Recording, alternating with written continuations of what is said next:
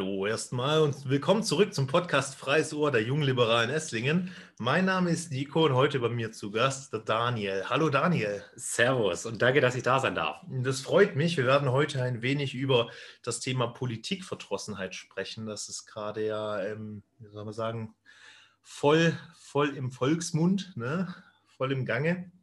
Und äh, vielleicht Daniel, bevor wir starten und das Thema mal angehen in einer kleinen Runde, vielleicht stellst du dich mal kurz vor.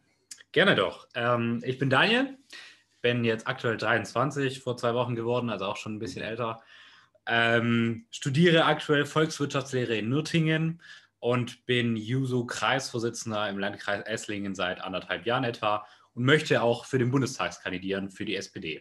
Okay, okay, also hast du ja schon große Pläne. Kann man so sagen. Ich sage mal so, man soll doch Chancen nutzen, wenn sie einem angeboten werden, weil ich glaube, sonst äh, bereut man sie irgendwann. Das stimmt. Darüber hatten wir ja auch vorhin ein wenig gesprochen, Daniel. Ähm, jetzt für alle nochmal. Ähm, der Daniel ist heute tatsächlich bei mir zu Besuch. Wir haben uns jetzt von ähm, kleine Schleichwerbung von einer Re äh, regionalen Brauerei aus Geislingen haben wir uns äh, ein Bier bestellt. Das ist äh, auch sehr, sehr gut. Ja. Man muss ja ein bisschen, die unterstützen die Brauereien, haben es ja gerade auch ein bisschen schwierig in Corona-Zeiten. Finde ich super Idee. Und das genießen wir jetzt gerade. Und äh, man sieht ja auch, man kann ja miteinander sprechen. Wir sind die jungen Liberalen, Tochterpartei der, äh, der FDP und äh, der Daniel wiederum die Jusos, Tochterpartei der SPD. Genau. Und sitzen zusammen und trinken ein Bier. Also das ist mal das Statement für heute. Ne? es sollte aber eigentlich immer in einem Diskurs darum gehen, man soll heftig streiten können, aber danach immer, finde ich, Bier trinken gehen können. Also man sollte sich in die Augen schauen können ähm, und deswegen vielleicht auch nicht unter die Gürtellinie gehen, wenn man diskutiert und streitet. Das sehe ich genauso wie du. Man hat ja zum Beispiel gesehen, jetzt in Amerika zum Thema auch Politikverdrossenheit. Politikverdrossenheit kommt ja immer da auch daher, weil viele Bürger sehen, wie Politiker sich verhalten ja? und äh, viele Skandale ans Licht kommen. Und das nehmen wir zum Beispiel ein abschreckendes Beispiel, gerade die USA, also für mich ein abschreckendes Beispiel. Ähm, die Parteien zum Beispiel, die Demokraten, Republikaner, die sehen sich ja feindlich gegenüber. Also ja. die, die, bezeichnen sich ja mit, mit solchen Begrifflichkeiten wie Hexen und äh, Demo Demagogen und äh, äh, Schurken und was weiß ich was. Ähm, das war jetzt noch harmlos Schurken, mittelalterlicher Begriff, aber auf jeden Fall äh, krasse Formulierungen, weil die sich halt feindlich gegenüberstehen und nicht mehr sagen, wir sind eine Demokratie, ihr seid mal in der Macht, wir sind mal eine Macht und es werden die gewählt, die Positionen am meisten von den Bürgern geteilt werden. Gell? Genau. Das sieht man in Amerika zum Beispiel nicht mehr so. Leider, leider nicht mehr. Und ich glaube, deswegen ist dieses Land auch so polarisiert, so zerstritten, äh, so uneinig in vielen Punkten. Und das hilft dem Land einfach nicht. Ähm, man kann nicht mehr normal diskutieren, man wird sofort einem dieser Lager zugeordnet. Und es gehen dann auch Risse durch Familien und Freundschaften, nur mal weil, weil man eine andere politische Meinung hat. Und ich glaube, das sollte, sollten wir eigentlich auch nie in Deutschland oder Europa so haben sollen. Nee, an sich nicht. Ähm, ich sage aber auch, klar, es ist wichtig, miteinander mal zu diskutieren ich finde, äh, Deutschland ist sehr diskussionsmüde. Also ja. ähm, es gibt immer zwei, drei Leute, die sagen, nur sie kennen die Wahrheit. Natürlich sprechen die von Grundsätzen, immer zum Beispiel Thema Klimawandel oder so. Aber die wenigsten Menschen stehen ja nur für ein Thema, sondern die sagen, hey, ich habe jetzt zum Beispiel das Thema Klimawandel und dann noch Innenpolitik und, und Außenpolitik. Und äh, nur weil die dann das Thema Klimawandel vielleicht auch recht haben, muss man ja auch so benennen, gell? Das ist ein großes Problem. Ja heißt es ja nicht, dass dieser Politiker umfangreich geschult oder gebildet ist in allen Themenbereichen und die Wahrheit ge gebucht hat. Gell? Und äh, ja, wie gesagt, das, äh, in Deutschland könnte man mehr diskutieren, finde ich. Es ist schon ziemlich schwierig. Es gibt immer diese Wahrheiten, wo man sagt, ja, er hat schon recht, hm, ich fühle mich nur nicht wohl dabei, statt Gegenargumente zu suchen. Ähm, aber was zugenommen hat, was du auch gesagt hast, das Polarisieren, ne, das, das, das feindliche Denken war zum Beispiel seit der Flüchtlingskrise ja. als die AfD reinkam. Wie siehst du das? Ich sehe es genauso. Ich glaube, dass wir da sehr viele unterschiedliche Meinungen zu diesem Thema sehr schnell unter den Tisch gekehrt haben. Unter dem Rubrik, das könnte ausländerfeindlich oder flüchtlingsfeindlich sein, wo ich mir sage, also klar, wir müssen irgendwo die Grenze ziehen, sobald es darum geht, dass solche Leute, also dass die Flüchtlinge äh, oder die Geflüchteten ähm, stigmatisiert werden und sie beleidigt werden oder es noch Schlimmeres kommt. Aber ich glaube, wir müssen auch Ängste wahrnehmen und ich glaube, wir müssen auch Kritik wahrnehmen, wenn sie an dieser Politik kommt. Und ich glaube, das haben viele Parteien, oder zumindest im großen Teil dieser Parteien, ähm, verpennt während der Flüchtlingskrise. Und dadurch ja. glaube ich auch, dass das mitgewirkt hat, dass die AfD entstanden ist. Meine Meinung dazu ist zum Beispiel, ähm, wie gesagt, ich bin jetzt kein Befürworter der AfD, sonst wäre ich ja nicht bei der FDP. Ne? Also das heißt das Grundsatz schon, aber, ähm, aber auch die Skandale, die ans Tageslicht kommen, sind ja nur die, wo ans Tageslicht kommen. Viele Dinge sind ja offensichtlich. Ja. Ich will es nicht über die herziehen, aber ich habe mein Zitat gelesen ähm, von einem, ich meine, äh, Politikwissenschaftler, der hat reingeschrieben, wie können die Menschen denken, eine Alice äh, Weidel würde für ihre Werte eintreten, wenn die Frau Weidel noch nicht mal in Deutschland lebt, sondern in der Schweiz und das nur aus steuerlichen Vorteilen. Ne? Also die will ja in Deutschland keine Steuern zahlen, deswegen ist sie in der Schweiz, aber sagt, sie steht für deutsche Interessen ein oder für Interessen von Deutschen. Das ergibt ja schon irgendwie keinen Sinn. Also das ist ja schon ja, eigentlich ein Widerspruch meines Erachtens. Ja, ich glaube, dass diese Wählergruppe sich einfach nur versucht, an einen Zweig zu hangeln von Politikern, die das sagen, nicht leben, aber selbst bei den Politikern dann kritisieren, die das sagen und dann auch nicht leben. Also zum Beispiel ja. in der SPD, wenn ich dann sage, ähm, ich bin für 12 Euro Mindestlohn und dann sage ich mal aus, nicht 10 Euro, werde ich von diesen Leuten dafür kritisiert. Aber ja. bei einer Alice Weidel geht das nicht. Ich glaube, es hat ganz viel damit zu tun, dass diese Leute halt keine Identifikationsfigur haben und sich dann eine suchen und denken, okay, ja, die hat Punkte, die sind schwach und schlecht und nicht auch recht. Aber in ihrem das, was sie sagt und wie sie denkt, denkt sie so wie wir. Ja, das, also wie gesagt, eine Gemeinsamkeit zu suchen oder vielleicht zu sagen, die, die sprechen es offen aus. Und das ist auch der Punkt, auf den ich vorhin hinaus wollte. Was mir aufgefallen ist, vor der Flüchtlingskrise 2015 haben wir noch weniger diskutiert als jetzt. Das ja. ist mein Eindruck. Also das ist so einer der wenigen Vorteile, die ich bei der AfD sehe, ist nun mal genau der, dass man jetzt offen Diskussionen angestrebt hat und offen darüber spricht, einfach Grund aufgrund dessen, dass die das halt so extrem provokant getan haben, äh, ja. Diskussionen angestrebt haben, aber man spricht drüber. Das ist, wie gesagt, der einzige äh, Vorteil, den ich an der Partei sehe.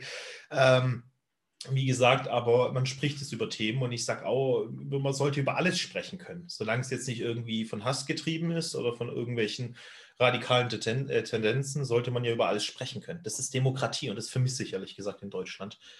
Und ähm, jetzt auch zum Thema Politikverdrossenheit. Ähm, es war so, jetzt habe ich mit einer Bekannten gesprochen vor ein paar Tagen und sie hat zum Beispiel auch gesagt, ähm, ja, dass, dass, äh, dass, sie, dass sie sieht, dass die Politiker Verbrecher wären. Ne?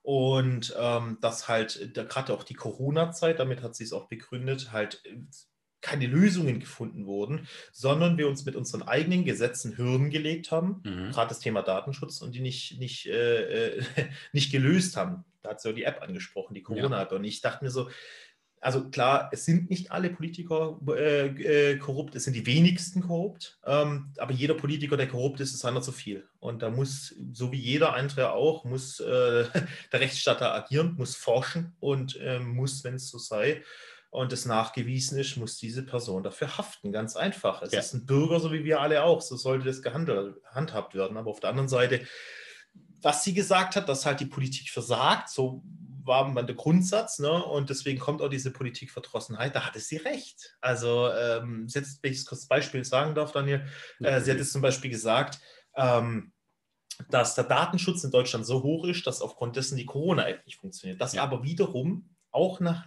dem Datenschutzgesetz von Deutschland Google mit einem kurzen Klick einer kurzen Einwilligung man alles zurückverfolgen kann. Sie hat mir dann gezeigt in Google, welche, wo war sie überall, wie lange war sie überall, welche Kontakte hatten sie sie. Das heißt, wenn jemand anderes das auf Google auch akzeptiert hat, hat man sogar gesehen, mit wem hat sie sich da getroffen. Und das war ja auch auf Basis des deutschen Datengrundgesetzes. Also Google konnte es ja irgendwie machen, sonst wäre die App ja nicht anwendbar in Deutschland. Und es hat funktioniert tatsächlich. Und die, die App nicht. Aber ich denke, der Grundsatz war bei ihr halt, dass man äh, das große Versagen sieht in der Politik und äh, die wenigsten halt zu ihren Fehlern stehen.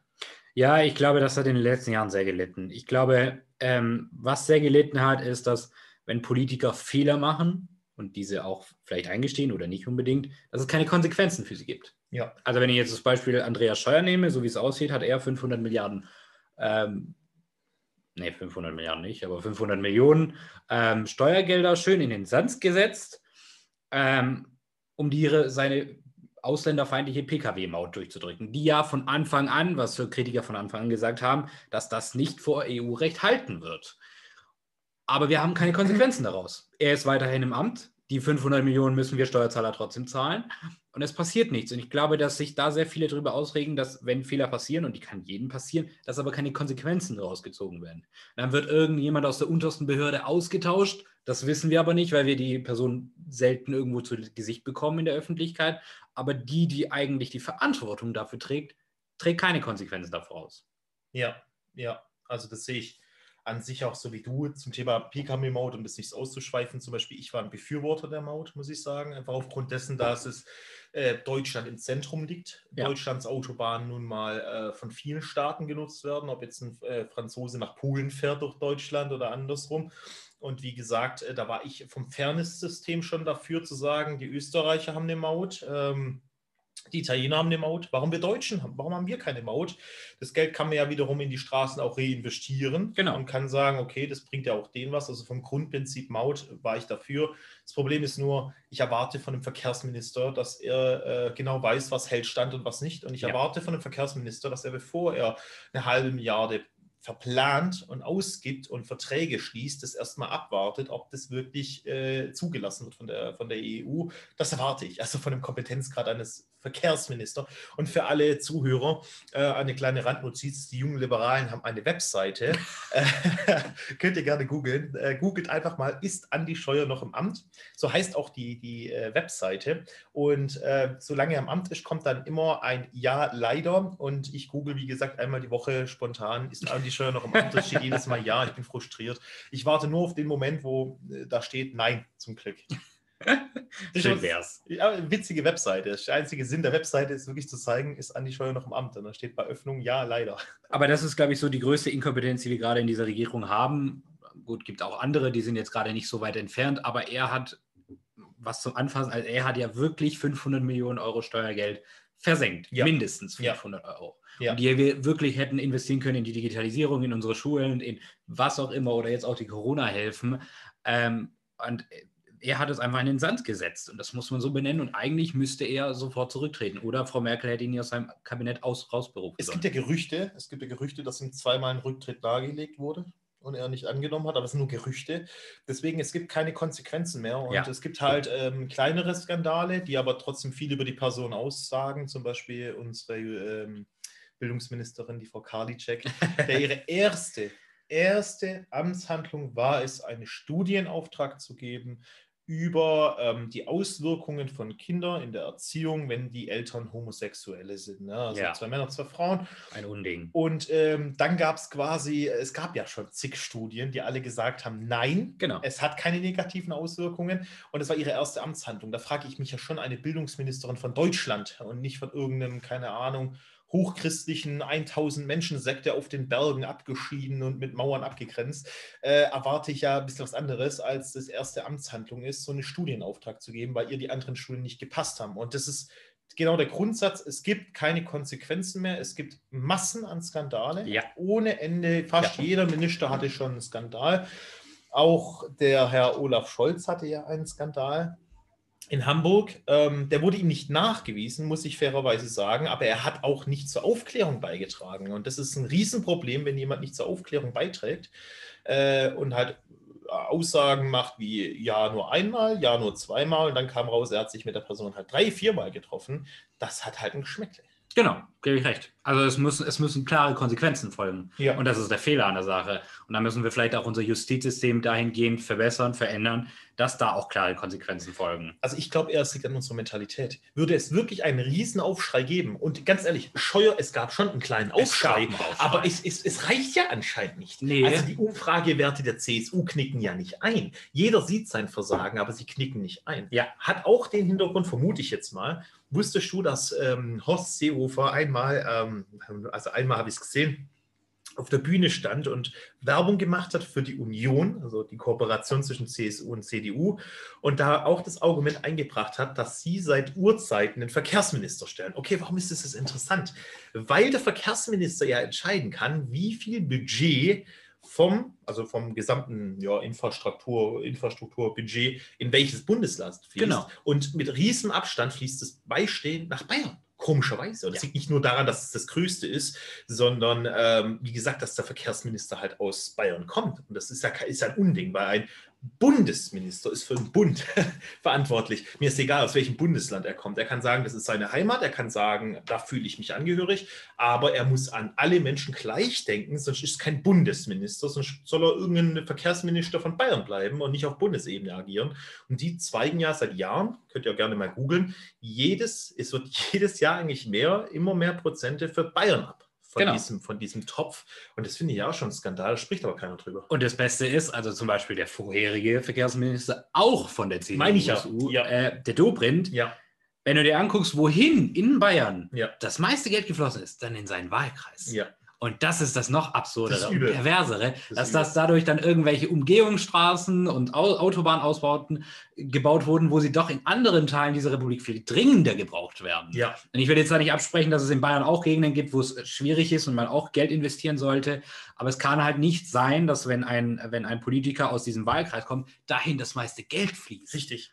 Und das, das, ja wieder, das sind wieder eine Art Skandale oder Skandale, die gar nicht öffentlich sind, worüber ja niemand debattiert. Aber selbst die, worüber man debattiert, es folgt ja, wie du schon gesagt hast, es folgt ja keine Konsequenz. Also kein Politiker tritt mehr zurück. Ich erinnere mich an, die, an, äh, an unsere Ursula von der Leyen, gell, unsere Kommissionspräsidentin nun der EU, also das eigentlich das höchste Amt in der EU ähm, die ja mutmaßlich Daten vernichtet hat damals ja. bei ihrem Skandal, der Berateraffäre, äh, bevor es zum, also der Untersuchungsausschuss war schon angesetzt und ich glaube ein, zwei Tage bevor sie das Handy aushändigen musste, dem Untersuchungsausschuss, hat sie professionell die Daten entfernt nur mit der Begründung, ja, es ist ja theoretisch nicht illegal, meine Daten zu löschen oder legal. Ähm, aber was hat die zu verbergen? Also ich finde es ja schlimm, wenn ein Untersuchungsausschuss genau. eingesetzt wird äh, und dann vernichte ich meine Daten. Da muss ja irgendwas drauf gewesen sein, das sie stark belastet hat. Warum macht sie dann sowas vor der Öffentlichkeit? Ganz vor der Öffentlichkeit vernichtet die ihre Daten und äh, lächelt noch in die Kamera. Und das ist halt schon, das ist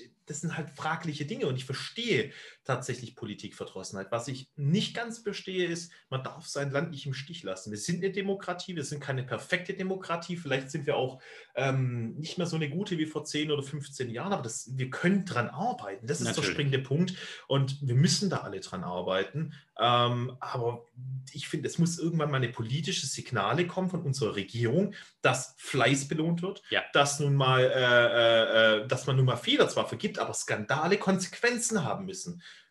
Das ist der springende Punkt. Für mich war zum Beispiel, und wie gesagt, ich bin, ähm, ich bin die Julis oder ich bin einer der Julis, äh, also Tochterpartei der FDP, wie ihr wisst.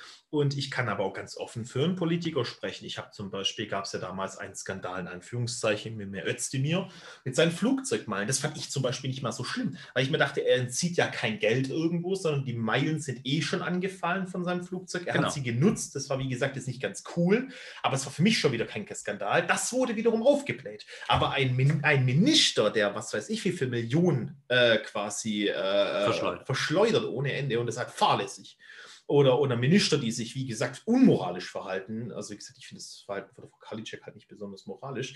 Das hat keine, Kon oder Frau On, äh, von der Leyen, die wurde ja quasi, die Konsequenz war ja eine Beförderung. das ist ja. also, ganz kurz, wir müssen also sagen, die SPD hat gegen sie gestimmt. Die Sozialdemokraten im Europäischen Parlament leider Mehrheit für sie. Äh, weil wir uns genau für diesen Punkt gesehen haben. Sie hat, sie hat gerade diesen Untersuchungsausschuss am Hals und wir wollen dieses ehrwürdige Amt des Kommissionspräsidenten nicht damit belasten, dass man dann sofort in den Bundestag zitiert wird und sich von Abgeordneten befragen lassen muss, was man davor gemacht hat. Und das fanden wir unwürdig und sie eigentlich auch nicht dafür geeignet. Also ich sehe jetzt bei der äh, SPD jetzt auch nicht so das Problem, dass es viele Skandalträchtige gibt. Wie gesagt, Olaf Scholz, finde ich schon eine große Nummer, was der da gemacht hat, äh, ist nicht ohne. Also wie gesagt, nicht nachgewiesen, aber er hat es versucht zu verschleiern und das sagt halt schon viel. Äh, aber es gibt weniger Kandidaten der SPD, die, die skandalträchtig ist, muss man schon sagen. Gibt es wenige. Ähm, äh, weniger. Äh, die SPD hat aber, glaube ich, einfach eher das Problem, dass sie äh, gar nicht momentan richtig weiß, wo sie hin will. Ne? Äh, das wissen wir seit, glaube ich, so ein paar Jahren nicht. Äh, deswegen war ich auch einer der größeren Befürworter, der gesagt hat, wir gehen nicht nochmal eine große Koalition mit der CDU, weil ich glaube, äh, wie ein Fußballteam, das nicht weiß, wie man seine Taktik am besten spielt und die SPD nicht weiß, welche Vision oder Idee sie dahinter hat, es nicht geeignet ist, am besten gleich gegen Champions League-Finale zu spielen, ja. sondern erstmal sich zu beraten, zu überlegen, dann versucht ein paar kleine kleine Spiele zu spielen, sonst irgendwo sich aufzubauen und so weiter. Und dann wurde uns geraten, oder zumindest uns GroKo-Gegnern in der SPD, ähm, wir würden ja die SPD irgendwann bei 15 Prozent treiben, wenn wir denn nicht in die Regierung gehen. So, jetzt frage ich mich, ich sehe mir die letzten Umfragen an, wir liegen manchmal sogar ein paar unter, Prozente unter 15 Prozent, wo denn da jetzt die Kritiker irgendwie hin sind. Wir haben was für das Land verbessert, wir haben das Land auch gut zusammengehalten, nur haben wir es nicht geschafft, den Leuten das zu verkaufen und den Leuten klarzumachen, dass wir dafür stehen, dass wir die sind, die gerade die Kurzarbeit hochgehalten haben. Dass wir es geschafft haben, Millionen von Menschen in Arbeit zu halten und sie nicht in die Arbeitslosigkeit driften, wie zum Beispiel in den USA. Oder dass wir auch versucht haben, die Corona-Hilfen immer stärker aufzustocken. Ne? Da aber leider durch unseren Bunde, äh, Bundeswirtschaftsminister Altmaier, der das ja gut wieder versemmelt hat, viele Selbstständige jetzt vor dem Ausstehen weil die Hilfen nicht rechtzeitig kommen. Und es gibt viele Unternehmen oder kleine Selbstständige, kleine Unternehmen, die können keine drei Monate durchhalten. Die haben nicht diese Reserven, um drei Monate durchzuhalten, wie vielleicht ein Daimler-Benz oder die vielleicht ein Bosch. Und das ist halt so ein Punkt.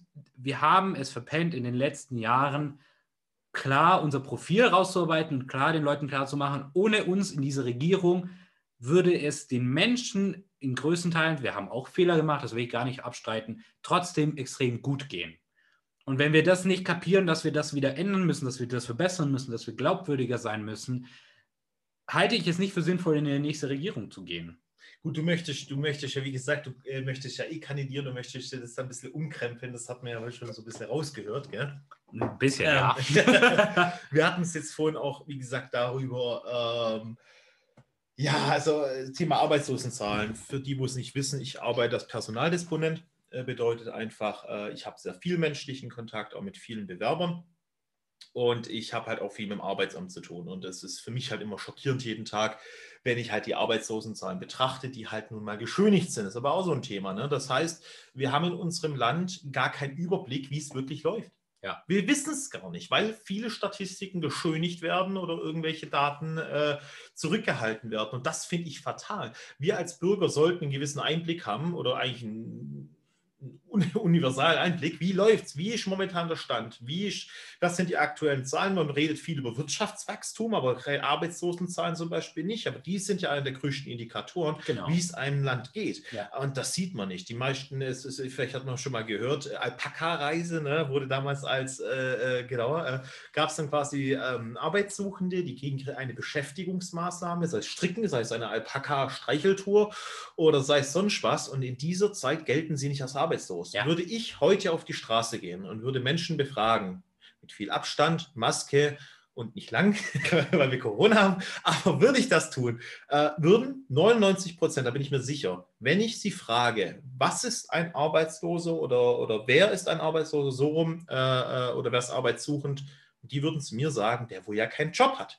Wenn ich dann fragen würde, jemand, der eine Beschäftigungsmaßnahme ist im Arbeitsamt, ist der arbeitslos, würden alle sagen ja. Da bin ich mir sicher, da bin ich mir sicher. Eine Arbeitslosigkeit muss ja keine Schande sein. Wir müssen aber genau wissen, wie viele sind es, dass wir dann gezielt diese Menschen wieder integrieren können in den Arbeitsmarkt und nicht jemand ist ein Jahr eine Arbeitsbeschäftigungsmaßnahme und gilt nicht als arbeitslos. Genau. Das heißt, wir haben überhaupt keinen Überblick mehr. Und das ist nochmal zum Thema Politikverdrossenheit. Das trägt dazu bei. Weil sobald ein Bürger weiß, diese, diese Statistiken sind äh, äh, wie hast du vorhin gesagt? Beschönigt. Beschönigt. Nett ausgedrückt. Nett ausgedrückt, beschönigt. Weiß man ja, es ist, es ist ja für uns quasi, für die Bürger, für die Wähler mit Absicht beschönigt, dass wir keinen direkten Einblick bekommen in die aktuelle Situation. Und das finde ich schon skandalträchtig. Ich, ja, du wolltest was sagen. Ich glaube, es geht gar nicht darum, dass die Bürger da einen direkten Einblick haben, sondern es soll so dastehen, dass die Regierung gut aussieht. Richtig, aber ich meine, ich will doch die Resultate einer Regierung betrachten das können. Das kann ich aber nicht, wenn Statistiken beschönigt werden. Ja, und die wurden ja in den letzten Jahren, also gerade wenn man die Arbeitslosenzahlen anguckt, da wurden diese Kriterien in den letzten Jahren, also in den letzten zehn Jahren, so verschärft, dass diese Zahlen immer weiter rausfallen und dass die Zahl immer weiter niedrig ist. Und das sehe ich auch als großes Problem an. Ja. Weil wenn wir dann rausstellen, okay, unsere Zahlen sind doch höher, als sie aktuell sind, sind, und das sind sie, ja. dann müssen wir uns überlegen, wie gehen wir diese Zahlen an. Aber weil die nicht so hoch sind, schieben wir dieses Thema schön zur Seite. Es ist ein unangenehmes Thema. Ähm, und weil es mit sehr vielen persönlichen Geschichten zu tun hat und sehr vielen unterschiedlichen Geschichten und nicht jeder ist faul, der auch unbedingt arm äh, oder arbeitslos ist, sondern es sind ja wirklich diverse Geschichten, die man da hat. Ähm, Aber so schiebt man das Thema schön zur Seite und nimmt sich dann nächstes Thema, damit alle schön irgendwie in einem wohlbehüteten Land leben können. Obwohl es ein Teil wirklich schlecht geht. Ich sehe es halt zum Beispiel auch so. Nehmen wir ähm, nochmal auch das Thema Skandale. Ähm, auf, das, auf das stützt sich halt die Aussage Politikverdrossenheit, weil das halt für mich das Naheliegendste ist. Nehmen wir zum Beispiel das. Es ist ja so, dass äh, äh, heute kommt ein Skandal in der Zeitung. Morgen wird darüber gesprochen. In einer Woche sprechen vielleicht noch die Hälfte davon ja. und in zwei Wochen niemand mehr. Das ist ja das Schlimme. Das heißt, Skandale, früher war das ein, ein Akt, das musste Konsequenzen haben. Es ging durch alle Medien. Es hat jeden, jeden aufgeregt und es ist was passiert. Der Druck war da. Der Druck von unten. Wir sind unten, die Bürger. Druck von unten, es ist was passiert. Heutzutage kommt ein Skandal, nehme Philipp Amthor. Gut, der ging jetzt von mir aus länger als zwei Wochen, aber äh, es ist vorbei. Es spricht niemand mehr darüber. Der Herr Amthor traut sich auch wieder Debatten zu führen. Und äh, erst nach diesem Skandal hat ja als Konsequenz die CDU keine Personalkonsequenzen gezogen, weil ich mir relativ sicher bin, ich will niemandem was unterstellen, aber weil die wissen, mit dem Lobbyismus, wer es noch nicht wusste, die CDU ist eigentlich die, meine ich, die einzige oder eine der einzigen, die sich ja gegen das Lobbyregister stellen. Ja, ähm, die einzige. Ist halt, ja, richtig, die einzige. Das ist halt schon sehr fraglich dann schon, warum stelle ich mich gegen etwas, wo den Bürgern schon wieder zum Thema Statistiken oder Auswertungen mehr Einblick gewährt. Mit wem treffe ich mich und warum treffe ich mich genau. mit dieser Person? Warum stellt sich eine Partei gegen diese Sache, wenn alle anderen Parteien dafür sind? Das ist ja schon fraglich. Die wissen doch nicht als Einzige, wie Politik funktioniert. Und das ist mit Sicherheit, wie die Frau Klöckner hat ja auch Anfragen bekommen schon, äh, mit wem trifft sie sich denn? Ja. Und hat sie gesagt, das unterliegt der Geheimhaltung. Das ist. Äh, unsere Landwirtschaftsministerin. Als wäre also, das von nationaler Sicherheit. Korrekt, korrekt. Vielleicht, ich weiß nicht, geht es um die Ackerflächen über den Atombunkern, in das da vielleicht, ich, ich kann es, ich glaube eher kein Wurzelwerk eindringen darf. Ich weiß es nicht, aber man könnte ja glauben. Ähm, und das ist genau wieder so ein Punkt, das nicht zur Aufklärung beiführt. Ich hoffe, da kommt jetzt ein Lobbyregister. Ich habe gehört, es ist aber schon wieder abgeschwächt worden von der CDU. Also es kommt, also es kommt sowohl in Baden-Württemberg eins, das haben wir auch, die SPD und die FDP zusammen Druck gemacht. Das Richtig. haben die Grünen dann jetzt auch eingeknickt nach einiger Zeit. Es kommt auch im Bund. Das war gerade der Philipp Amthor war Auslöser, obwohl wir Sozialdemokraten seit jeher dafür geworben haben. Aber es ist halt die Frage, also warum sollte ich mich, also das Register sagt ja nur darüber aus, es wird ordentlich protokolliert, welcher Lobbyist wann wo ist. Ob Lobbyismus gut oder schlecht ist, ist eine andere Sache. Lobbyismus kann ja auch von Gewerkschaften, von Frauenrechtlern, von allen möglichen. Es muss grundsätzlich kommen. ist nicht schlecht. Das ist ja nicht die Frage. Die Frage. Ist wie wird es äh, praktiziert, äh, praktiziert? praktiziert? Aber die Frage ist, warum man sich dann so aktiv dagegen stellt. Und da sehe ich mir schon ein Ding, dass da, glaube ich, sehr viele mit sehr vielen Lobbyisten einhängen. Es gibt ja auch immer wieder Geschichten, dass Lobbyisten sogar Gesetzesanträge schreiben. Ne? Und da frage ich mich halt schon, also ganz im Ernst, warum haben wir diese Politiker gewählt, wenn die Lobbyisten die ganze Arbeit machen in dem Sinne? Ich sehe momentan, ähm, ich habe viele Menschen gehört, auch nochmal dazu, viele Menschen gehört, die uns mit China verglichen haben und gesagt haben, die haben das besser hinbekommen. Ja, das ist das, das ist immer die Frage, Maßstab besser.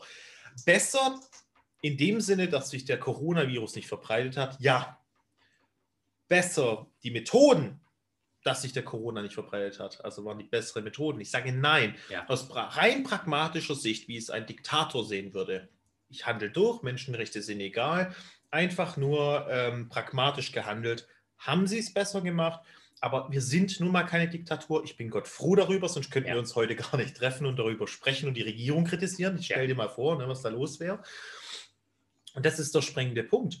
China hat es nicht besser gemacht. China, versus, auf Arte gibt es wunderbare Dokus dazu. Ähm, wer es noch nicht wusste, China sperrt seine Bürger ein. Die fahren dann durch diese Bezirke und sagen, ab jetzt in einer Stunde, unangekündigterweise, müsst ihr alle in euren Häusern bleiben. Dann wird es abgeriegelt. Die haben noch nicht mal irgendwelche Lebensmittel sich einkaufen können oder so. Dann wird abgeriegelt und jeder, der rauskommt, wird entweder zusammengeschlagen oder direkt inhaftiert und den sieht man nie wieder. Das ist die chinesische Gangart. Will das jemand hier in Corona-Zeiten? Eingesperrt zu sein, wenn man rausläuft, wird man von der, von der Regierung zusammengeschlagen und dann äh, woanders hingebracht und taucht nie wieder auf. Also das wollen wir nicht. Also und vor allem, also mal abgesehen davon, dass unsere Zahlen ja auch mal wie es, wie es so schön heißt, beschönigt sein können, mal ein bisschen nach oben oben, sind sie doch relativ an der Nähe dran. Aber Chinas Zahlen, das muss man bei allen Zahlen nehmen, muss man immer hinterfragen. Und ob sie wirklich dieses Virus besiegt haben, das waren halt 1,4 Milliarden Menschen. Ne? Das ist so eine andere Frage. Aber ich gebe dir recht, das sind diese Maßnahmen, da hast du auch keinen Einspruch dagegen. Ja. Wir könnten hier gegen die Maßnahmen klagen, wie zum Beispiel die nächtliche Ausgangssperre, die jetzt aufgehoben wurde. Ja. Das gibt es in China nicht. Da Korrekt. gibt es die, da gibt's die, man kann dich zubarrikadieren, da kannst du jetzt rumheulen oder nicht, kannst vor Gericht gehen in China, also das bringt dir gar nichts.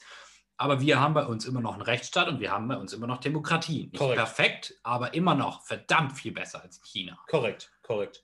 Der Punkt ist halt auch der, solange sich jeder äußern kann, wie wir oder von mir, äh, von mir aus auch ein, ein Querdenker, solange der sich offen äußern kann, was er sieht und was er nicht sieht, ne, äh, ist er noch in der Demokratie. Also es, es geht auch nicht ums Versammlungsrecht, aber ähm, wenn eine Person draußen steht und von mir aus so losbrüllt, was er alles denkt und solange das nicht irgendwie rechtsradikal ist, ne, also Genau. gegen Menschen sich richtet, ähm, und er weiß, er, er schützt einen die Demokratie. Deswegen verstehe ich auch nicht, warum viele Menschen sagen, wir leben in der Diktatur. Natürlich, es sind strenge Maßnahmen. Jeder, und das will ich auch noch sagen, jede Person muss diese Maßnahmen schlecht finden. Ich meine, wer, ist, wer hat denn gern einen Lockdown? Ja. Wer hat denn gerne äh, Ausgangsbeschränkungen, Kontaktbeschränkungen? Wer hat denn sowas gern? Ja. Jeder muss die Maßnahmen schlecht finden. Das ist der bringende Punkt. Wenn man sie gut findet, ist natürlich immer eine Sache, wie man es ausdrückt, aber wenn man es gut findet, was heißt es dann, dass ich mich schnell daran gewöhne, dass es für mich kein Problem ist, Kontaktbeschränkungen zu haben? In der Demokratie muss das jeder schlecht finden, aber es ist notwendig. Ob es jetzt in dem Ausmaße notwendig ist und ohne Stufenpro äh, ein Stufenprogramm aus dieser Krise hier raus, wie es die FDP jetzt ja vorgelegt hat.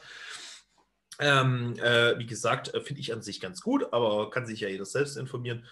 Ist die andere Frage, aber wie gesagt, wir sind immer noch eine Demokratie Genau. gerade auch zum, zum Thema Rechtsstaat, was ich halt problematisch sehe, ist zum Beispiel genau der Punkt, dass halt nicht alles gleichsam geahndet wird. Es gibt ja so Themen wie zum Beispiel die Kirche, der Pädophilie-Skandal oder die Skandale, ne? also gibt es ja gefühlt jede Woche neun. Das ist Ähm, da an- ermittelt ja teilweise die Staatsanwaltschaft nicht direkt. Gell? Ja. Also es muss erst eine Anzeige geschalten werden. Wenn es aber einen Verdachtsfall in der Schule gäbe, Ja. würde die Polizei ermitteln. In einer Kirche nicht. Will ich jetzt nicht zu sehr ausufern, das Thema, aber das ist auch so ein Thema, wo ich sage, ist nicht gleichsam behandelt. Ne? Ist, ist, ist, ist, nicht ganz, ist nicht ganz gerecht. Ähm, und ich hatte zum Beispiel auch das Thema äh, äh, Verteidigungspolitik mit der Frau äh, Strack-Zimmermann, wo es in den US-Truppenstützpunkte gab. Wenn ein Angehöriger eines US-Soldaten, nur ein Angehöriger, Tochter, Nichte, Cousine, was auch immer, Mhm. einen Verkehrsunfall hat, nur als Beispiel, dann darf die deutsche Bundespolizei oder deutsche Polizei ihn auf dem Boden nicht verhaften, sondern es muss die Militärpolizei kommen, um die Angehörigen der USA zu inhaftieren. Das ist problematisch teilweise. Das ist außer Sachen. Das muss ja nicht mal auf dem Militärgelände sein, wo ich es verstehen würde, ist außerhalb. Es gibt schon, was ich nochmal sagen wollte, wie du gesagt hast, Daniel, wir sind keine perfekte Demokratie. Wir müssen weiter an uns Ja. arbeiten. Wir haben noch Altlasten von alter Zeit, wo ich sage, das schwächt uns. Aber in erster Linie muss, müssen unsere Politiker in den Spiegel gucken können und sagen können, ist dieses Konstrukt, das durch Sättigung und Wohlstand möglich war, zu sagen, ich kann mir Skandale erlauben, uns ging es alle super, die Wirtschaft lief, die Arbeitslosenzahlen waren, wir vermuten mal niedrig. äh, das war Luxus. Man war gesättigt, man quasi schon Völlerei, man konnte sich erlauben. So, der Punkt ist jetzt, jetzt nimmt die Wirtschaft Schaden, jetzt ist Corona und jetzt ist der Moment, wo wir uns keine Fehler mehr erlauben können. Und wenn das sind ehrliche Fehler und nicht skandalträchtige Fehler von Korruption oder Ja. anderen Sachen. Und das ist das Gift unserer Gesellschaft, sind nicht die Menschen, die Politik verdrossen sind, sondern es sind die Menschen, die die Leute dahin gedrängt haben, Politik verdrossen zu sein. Ja. Das ist das springende Problem. Und ich finde, wir sollten alle, wie gesagt, dafür kämpfen, um das zu ändern. Ich weiß, es ist manchmal schwierig, aber ähm, allein wenn wir uns politisch austauschen, wie wir es beide heute schon tun, tun Genau. wir, finde ich, was dafür, dass vielleicht auch eine größere Empörung vorankommt, wenn sich mehr Menschen für Politik interessieren, mehr damit auseinandersetzen, dann kommt auch mehr Empörung, wenn jemand was macht und dann passiert auch endlich was. Aber ich glaube, wir brauchen auch auf der einen Seite, dass wir, dass wir da mehr Leute brauchen, die sich empören oder diskutieren, brauchen wir aber auch ganz klare, auch staatliche Mechanismen, die das dem vorbeugen. Ob das jetzt heißt, dass vielleicht ein Abgeordneten, also eine Amtszeitbegrenzung geben sollte für Abgeordneten, damit man vielleicht langfristig nicht so viele Beziehungen oder also sonstige Sachen aufbauen kann. Aber auch eine Justiz, die vielleicht stärker in Richtung Korruption entwickelt, aber die auch in, stärker in Richtung politisches Versagen ent- äh, ähm, er- ermittelt. Ja. Und das, glaube ich, müssen wir mit unterstützen. Äh, Freiwilligkeit ja, aber ich glaube, wir müssen unter anderem auch es hinkriegen, dass der Staat stärker eingreift und nicht die Politiker, sondern die Leute, die im Staat arbeiten. Kontrolle meinst du? Genau. Okay. das war unser kleiner Austausch heute über das Thema Politik verdrossenheit. Ging schnell rum. Ging schnell rum. Wir sind nicht politikverdrossen, hat man vielleicht schon gemerkt. Was ist denn eure Meinung dazu? Schreibt es gerne in die Kommentare unter dem Video. Wir tauschen uns gerne aus. Das ist wichtig in der heutigen Zeit. Austausch, miteinander kommunizieren und uns vernetzen, weil Feinde haben wir genug. Wir brauchen mehr Freunde, oder Daniel? Da gebe ich dir vollkommen recht. Diskutiert mit euren Angehörigen, sei es auch unterschiedliche politische Meinungen. Hauptsache, wie schön, wie wir es jetzt hier gerade machen, man kann am Ende noch lecker Bier trinken. Korrekt, aber bitte erst ab 16. Und erst in der größeren Gruppe, wenn Corona rum ist. Das ist korrekt.